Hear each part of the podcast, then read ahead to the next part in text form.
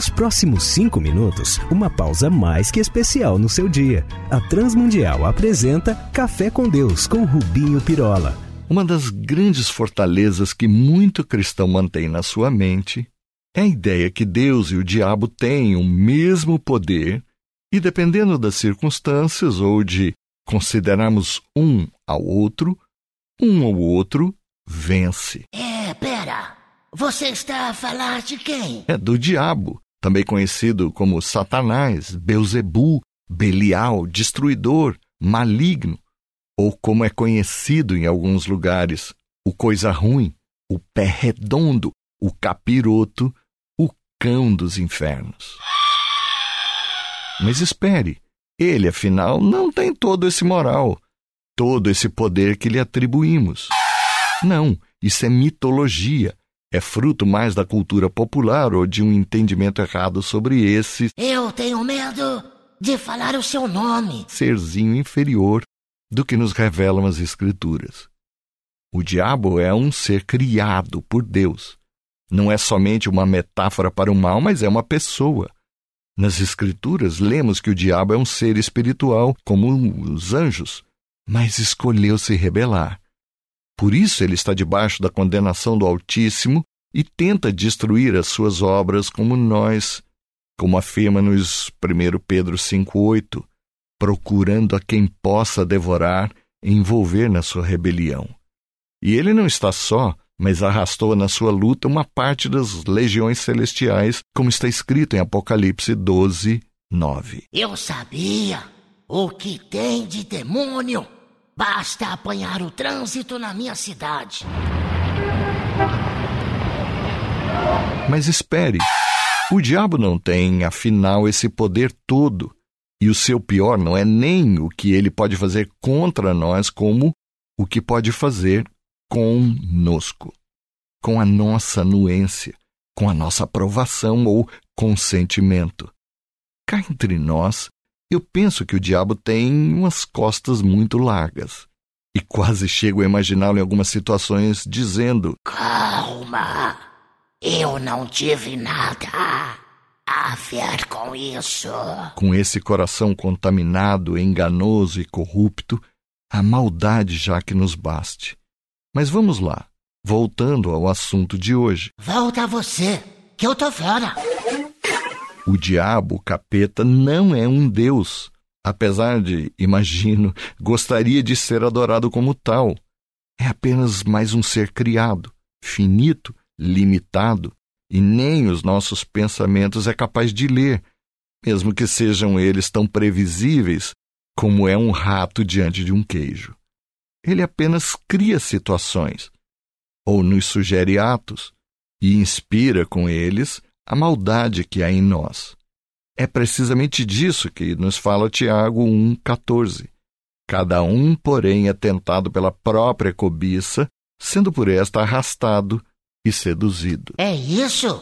Basta eu procurar um produto na internet que em todo lugar que visito, nas redes, a tal coisa aparece até eu comprar. A internet é do cão. A realidade é que o diabo não tem esse poder todo e definitivamente não veste Prada ou qualquer outra etiqueta chique. O mesmo Tiago afirma que quem é de Jesus e o tem como seu Salvador está livre do poder do pecado. Ele já não está obrigado a satisfazer nem a sua carne, nem muito menos ao inimigo. E com a ajuda de Jesus podemos resistir ao diabo e rejeitar a sua influência. Daí a importância de vestirmos a armadura de Deus para resistir aos seus ataques, como nos afirma Efésios 6, 11 e 12. Ali, Paulo diz: vistam toda a armadura de Deus para poderem ficar firmes contra as ciladas do diabo, pois a nossa luta não é contra pessoas, mas contra os poderes, autoridades, contra os dominadores desse mundo de trevas, contra as forças espirituais do mal nas regiões celestiais. Eu, sinceramente, e cá entre nós, não sei por que Deus criou o diabo, mas o Senhor continua com todo o poder e o inimigo não lhe é páreo. Acho até que, em certa medida, O diabo até é um executivo da soberania e da vontade de Deus, que já o poderia ter destruído. De alguma forma, cumpre com um propósito. Mas o seu poder já foi vencido na cruz e ele já está condenado, diz nos Apocalipse 12, 12, e apenas hoje acaba também ele a cumprir um propósito, mas ainda assim sob o poder do Altíssimo e não acima dele. A grande questão hoje é o quanto nós damos espaço na nossa vida para o que o inimigo deseja, o quanto de ajuda lhe damos nós. Mas saibamos, como 1 João 5,18 afirma, sabemos que todo aquele que é nascido de Deus não está mais no pecado, ou obrigado ou sujeito a aquele que nasceu de Deus, ele o protege e o maligno não lhe toca. Ou ainda, como Jesus nos prometeu em João 10, 28, guardemos essas palavras. As minhas ovelhas, eu lhes dou a vida eterna e jamais morrerão, e ninguém as poderá arrebatar da minha mão. Então, não tenhamos medo.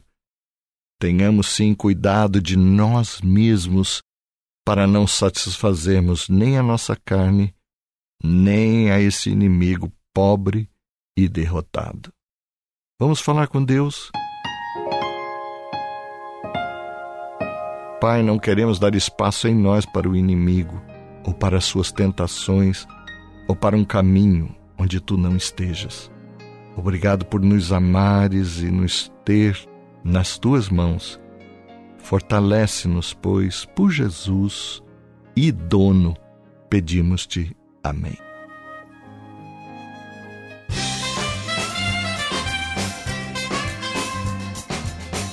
Então você tem curtido este Café com Deus? Escreva-nos então e mande a sua dúvida, a sua crítica, faça a sua pergunta. Terei todo o prazer em recebê-la. Eu sou Rubinho Pirola e este é o nosso Café com Deus, uma realização da Transmundial. Até breve.